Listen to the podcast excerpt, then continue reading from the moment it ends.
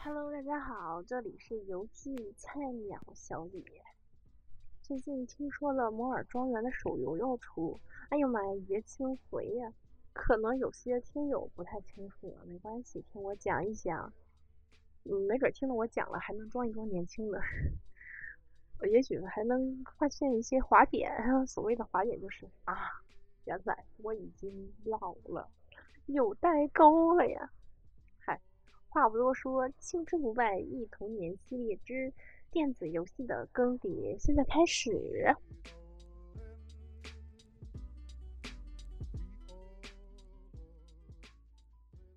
小李是九八年生人，虽然年轻呢，但是可能算是赶上了这个互联网的热潮啊，什么改朝换代呀之类的。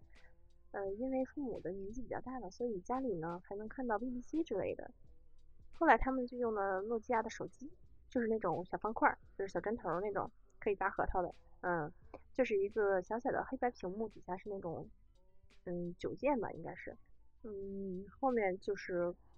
那游戏呢？我记得就是可以玩的俄罗斯方块，还有贪吃蛇。当时就觉得哇塞，那太厉害了吧！这厉害到就是哇，从来没有见过这么好玩的游戏。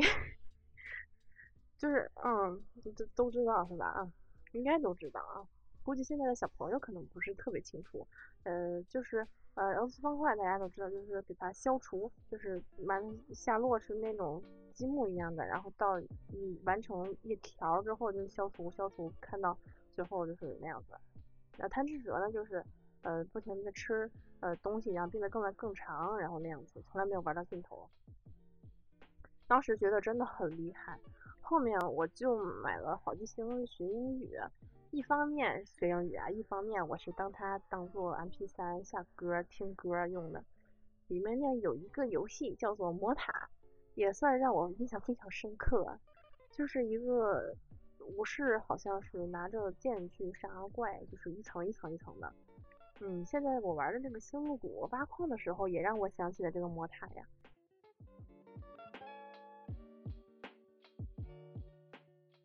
小学嘛，突然就开始兴起来养电子宠物了。当时呢，几百块钱才能买到了正版的托麻鸽子啊，我我们真的没有办法啊。嗯，因为家庭就是一般啊，就是攥着十十几块钱，在那个小学附近的小卖店儿，攥着它垫着脚尖想买那个盗版的那种小玩具。嗯，反正就是养小宠物嘛，小时候都是这样子的，就是少女心爆棚的感觉。呃，我们小学的时候有计算机的课，会有一些打字的小游戏，嗯，就是练习盲打的时候，老师就在你后面盯着我们，走来走去，走来走去。如果看到谁看键盘，老师就会强行把你之前的打掉的字全删掉，重新来，是不是特别魔鬼？但是小孩们还是很喜欢除了理论课之外的这种计算机体育课的，嗯，就是很快乐的时光，也练习了打字的技术速度吧。同时期的时候，家里有一台比较大的电脑，就是那种屁股比较大的电脑啊。嗯，像什么蜘蛛纸牌呀、扫雷啊、三维弹球啊、麻将、五子棋之类的棋牌游戏都是内置的。嗯，直到我一六年买的第一个笔记本电脑，第一件事打开就是打开蜘蛛纸牌。那是不叫蜘蛛纸牌，现在那个纸牌都特别，你可以自己调节那个。背面的那个花色，我就弄的防弹的那个，就是我偶像的那个花色。然后底下那个也不是绿色，你可以自己调那个颜色，调那个图片，太好玩了。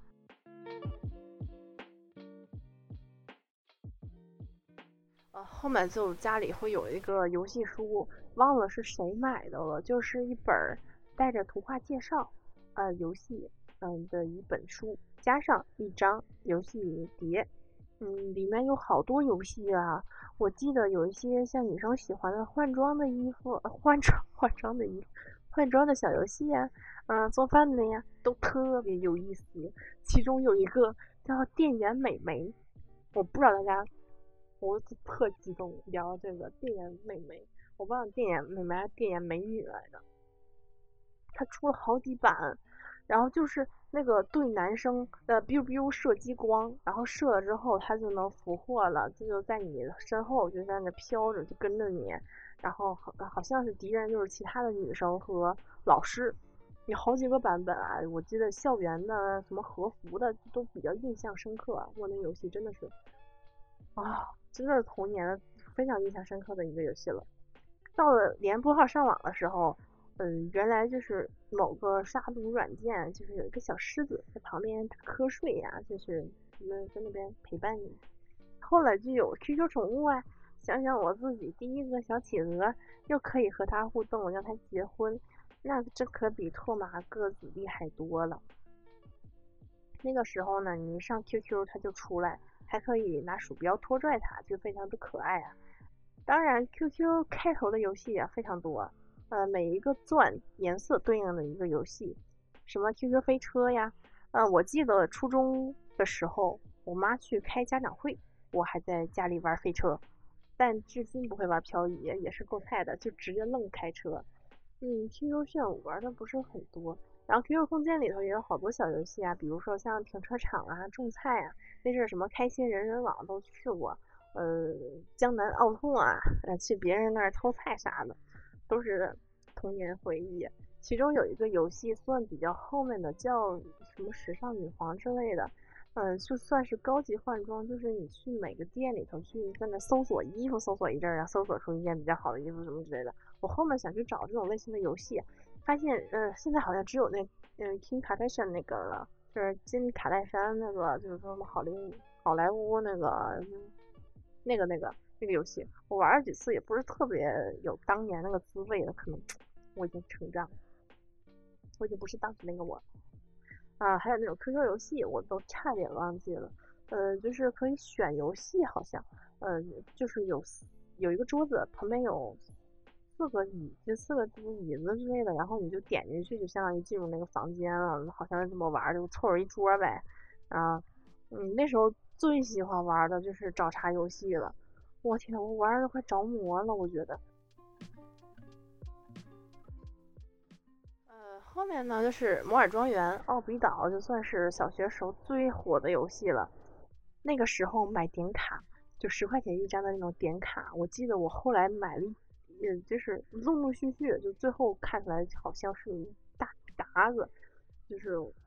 就特神奇呀，都不知道当时怎么那么有钱了。呃，就是除了充 QQ 的那种五颜六色的钻石，就是那个超级拉姆。呃，我已经忘了具体的游戏内容了，就记得当时觉得它的互动好丰富啊，那而且就是能认识到其他的人呐，嗯，然后拉姆也天天跟在后面，就是，反正就是那种吸钱的那种玩意儿，然后像奥比岛也是如出一辙的，虽然画风不太一样，但是他换汤不换药啊，但是照样我也玩过。四三九九和七 K 七 K 可以说是当时我们聚会的必玩的项目啊！只要家里有电脑，打开双人游戏，什么炸弹糖、呃炸弹人儿、呃森林冰火人、闪一双星、斗游记等等，海绵宝宝什么什么，呃我和我妹在家就经常玩双人游戏，然后我就独占右边的位置，因为右边操作简单啊，就有上下左右键。后面就出那些无敌版类型的了，玩了很多，比如说像两只小猫飞那个东西。就射箭飞的那个啊，小偷，还有两个小战士，那个夸夸夸，就是，嗯，双刀战士那个，然后橡皮人儿就是闯关，也不是闯关，就是竞速那种。然后后面觉得双人游戏就是玩的一个配合嘛，就也我们也很少玩那种对战型的，就没有什么意思，我们就玩配合。呃，网页上的游戏你当然更多了，想玩什么都可以从网上搜到啊，包括你想玩那阵儿带点颜色的呀。没错，我也玩过不少，我我们真的可以说玩过不少。最近说病娇模拟器要出来了，真的是野情节，能不能等一波啊？我也不知道它能不能像我之前玩它的时候那样好玩。嗯，我记得那个是个手机游戏吧。嗯，当时玩的时候，嗯，现在应该要出的是电脑版的吧，我也忘。嗯，就那个时候呢，除了网页的游戏，还有几个像《植物大战僵尸》、呃，《愤怒的小鸟》。呃，虽然我没有玩过，但是我记得那个时候舅舅家还有我们几个小朋友一起看着他们一起玩，看起来就很紧张啊。当时就没有觉得这么紧张的游戏，我也不知道当时为什么会觉得这个《植物大战僵尸》会紧张，可能就噔噔噔噔噔，就那个游戏的声音，包括你那个什么，你的脑子被吃掉了啊，就是还有那个卖东西的人，就是呼噜呼噜呼噜呼噜什么的说话声，倍儿搞笑。然后那个愤怒小姐就是咻咻咻飞过去，我觉得都超级有意思的。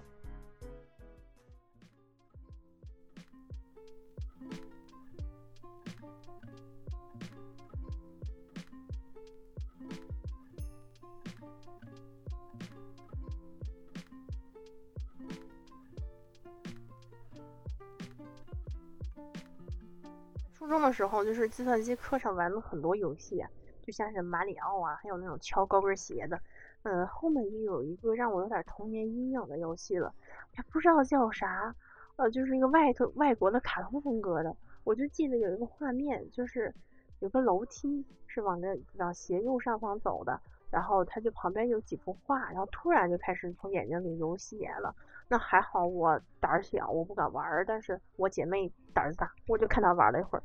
那个游戏我后来从 B 站上刷过一视频，就是一个很很古老的一个 外国游戏，好像还带着点那种，嗯，解谜、科幻、悬疑那种，我也不知道。它估计是个大系列。后面呢，这个手机游戏好像就越来越多了。就是我属于就是玩啥火就玩啥。那阵儿呢，估计就忙着学习和追星，游戏就是玩的会比较少一点。嗯嗯，当时好像 Pad 游戏也出了比较多，像什么汤姆猫啊、水果忍者呀、神庙逃亡、消消乐呀。那 Pad 一的时候，还是我在我同学家玩的，我觉得哇，这么神奇！为什么会有这么小的电脑还可以这样瞎瞎弄？然后比手机大多了那种，特别爽。没没想到现在我拿着。iPad，哎，二零一九版，在写我的这个文稿啊，真的是一代更比一代强。我就记得一款游戏印象贼深刻，手机的游戏，呃，韩国出的一个叫做《口袋侦探》的，我当时玩的超级代入，我觉得就是我玩过所有手机侦探类游戏里最好玩的一个，从剧情上来说就非常出色。收集线索，进行智学和推理，环环相扣的。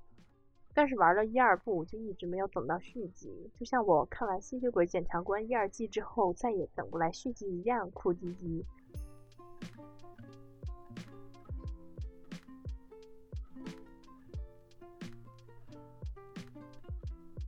这两年玩过《留言侦探》，确实服气。能把一个文字小说和角色聊天相结合，从小细节找内容也真的很厉害。但是我是充了点钱的，因为我觉得充了点钱，可能才会获得更好的体验。剧情是真的好，结尾也是绝对的出乎意料。呃，曼谷我不知道玩完，我应该是玩完曼谷，反正第一第一个部分的我是玩完了，就是结局就是。很出乎意料的。那高中的时候就到了我玩 B 站的时候了，我关注了很多 UP 主，像白鼠，就是伊丽莎白鼠，就是他原来是经常鬼畜那个，呃，不是他经常鬼畜，他经常做鬼畜视频。嗯，他经常，哦，我当时就是高中嘛，就是可能也就是刚高一高二的时候，就是经常看着他的视频，晚上写作业。就他们直播，那阵直播超火的，就是游戏直播。他们玩七日杀，然后我就看着他们的七日杀，就是也是那种，他们已经建起房子那种，现在有点塔防类型的。嗯，因为我知道七日杀什么游戏啊，就是他们已经弄到那个地步了，是我第一次见的那个游戏。嗯，是那个样子，然后我就边写作业边看他的直播，然后后面就是四剑四大剑王，嗯，还有老易。他们玩那个求生之路，哇，那个那个我后来我自己买了，但是我就跟我学长打过一次游戏，之后就再也没玩过，因为我玩求生之路，我竟然迷路，我也是服气了。嗯，然后我觉得一个人可能玩起来比较没有感觉，然后就弃玩了。嗯，C 君呢，我们当时就是关注他玩了很多恐怖的游戏。嗯，我比较胆小，但是我会看很多恐怖游戏的实况，尤其是有前方高能预警的，能够给我一丝的呃安慰，给我一丝防备，也有一点点防备。我就怕这种突然出现的 jump scare，还有 boy 啊、逆风笑啊、抽风啊，嗯，手残联盟玩的一些激 mode，我才知道哇，原来有这种游戏可以。有这么多玩法，我也买了，但是我一个人又玩不起来了。然后我后面才知道他们从哪些平台上玩的游戏呀，是什么类型的游戏。自此之后就开启了我这种游戏的生涯，就真正的游戏生涯，就是 PC 上面的生涯。像一些火的。呃，或者是剧情向的，基本上都是看实况的，因为我金钱有限，但是也没有那么好的设备，就只能是看别人的实况，并且我手残，呃，大家都知道我之前讲过，我求生还迷路，呃，那么我如果想玩比较好游戏，我就需要去锻炼一下，并且找个人陪我玩。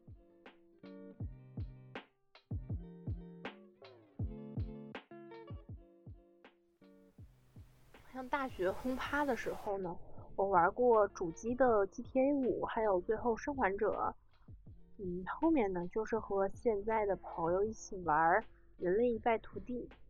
然后我自己就是干星露谷就行了。嗯，手机的话就是吃鸡，是我现在手机里唯一仅有的一款游戏。嗯，当时我们我和我现在的这几个朋友其实都是粉丝嘛，就是。一起追防弹的追星的粉丝，本来要约好去韩国看演唱会，但是因为疫情的原因就没有去成。然后就玩人类一败涂地。后来我们我就发给他们一些呃韩国小哥哥和中国妹子一起吃鸡的一些嗯游戏视频嘛。然后他们就说不行，我们一定要练吃鸡，我们一定要去日韩服和小哥哥一起唠嗑。行，那我们就开始从和平精英开始玩。反正在你同学家也玩过 Switch，然后像他 Switch 里头那个马里奥真的是，我原来觉得马里奥还可以这么玩，他居然还可以出多人模式，我就很惊呆，原来帽子也可以是他的朋友。就是，嗯，我在他家玩的那个就是，呃，就是一个世界的那种地图，然后你就可以去找那种月亮，然后就是去到别的国家那种，哇塞，那个三 D 的感觉真的。还有那种震动，嗯，好神奇，连那个二 D 和三 D 转换都有，然后包括那个各种玩法，我现在觉得马里奥真的很厉害。像那个后面还玩过 Just Dance，我们四个人玩过，四个人怎么玩？就是我们其实只有一副的那个 Joy，叫 Joystick 吧，嗯，但是我们就是强行的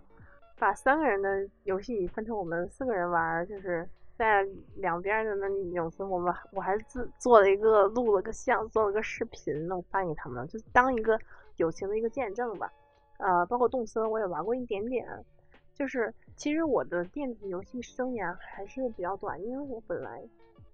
你像我现在换的这个主机才是刚刚算是，嗯，让我多玩了一个游戏。我原来只玩那个人类在涂地玩比较多，但是也有时候会卡，所以我就。因为工作原因换了一个比较大的电脑，就稍微好一点的电脑，大的显示器，然后这样玩起来也比较方便。其实也为了做视频啊，包括呃操作看起来也不是那么费劲。嗯，就是因为经济条件有所提升，所以未来才可以嗯去知道更多的游戏，去玩更多的游戏。嗯，虽然很短，但是也算是见证了一个电子游戏的一个小发展了。嗯，对我来说，其实有些东西依旧活到了现在。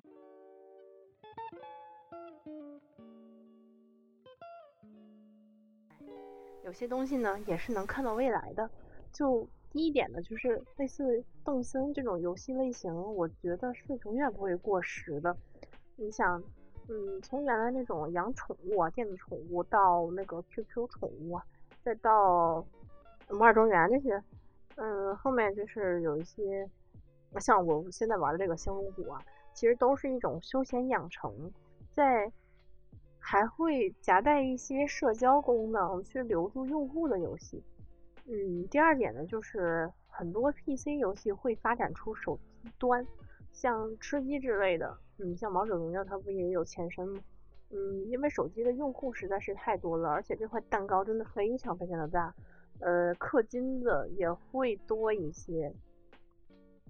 因为相比较需要高配置的电脑和主机，它本身就是有一定价格门槛的，呃，而且一般就是你买了一些游戏之后就不需要再度付费。但是手机是可以足够下沉，可以持续的氪金，真的有很多氪金玩家吧，应该是。像三呢，就是一些 VR 游戏，其实因为我没有接触过，但是未来还会继会继续优化这些体验的。呃，不知道 VR 版的吃鸡能不能带给我们更强的射击体验呢？因为我的现在的工作其实和呃 VR、AR 他们有一点点关系，所以我在这方面可能未来还会再做一些呃比较有意思的一些探讨，希望大家多多给我支持，让我能够出下面一些期吧 VR、呃 AR 啊、XR 这些的。四呢，就是健身环的火爆可能会有更多的替代游戏，就是看准了这个健身的市场去精准出击。嗯，毕竟疫情在国外还仍是很严峻的，居家的时间还是比较多的，而且未来很有可能改变大家工作生活的一些方式。嗯，毕竟近几年来说，很多人应该很少会出国，就是远距离旅行。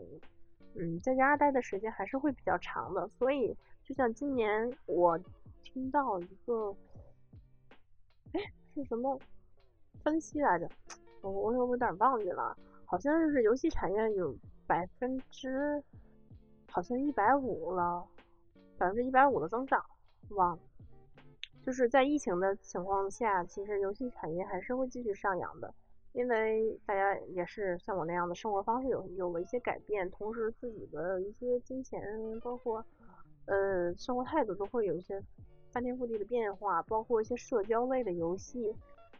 社交类的游戏软件可能还会有更多，让我们拭目以待吧。嗯，我今天的呃忆童年的环节就到这里了，讲的实在太多了，最后嗓子都有点哑，嗯，因为很激动。一想到一些童年的一些游戏，就觉得带给自己非常大的快乐，也觉得自己原来经历过这么多游戏的类型一些变化，嗯，可能现在的出生的小朋友都没有当时我们那种改变变化的那种，就迎着潮流，迎着潮流，就是在那种弄潮儿那种情况下去看到这个时时代这个。游戏产业的一个变化，真的是非常的欣喜喜悦、开心的。那么，嗯，这里是小李，这里是青春不败，不言败，不凋谢。我们相信，我们现在小朋友的童年还会有更多更好的游戏会出来。嗯，总之，这期节目到此为止，希望大家多多评论，说出你们的童年印象最深刻的游戏是什么。我们可以下次继续讨论一下，那就下期再见吧，拜拜。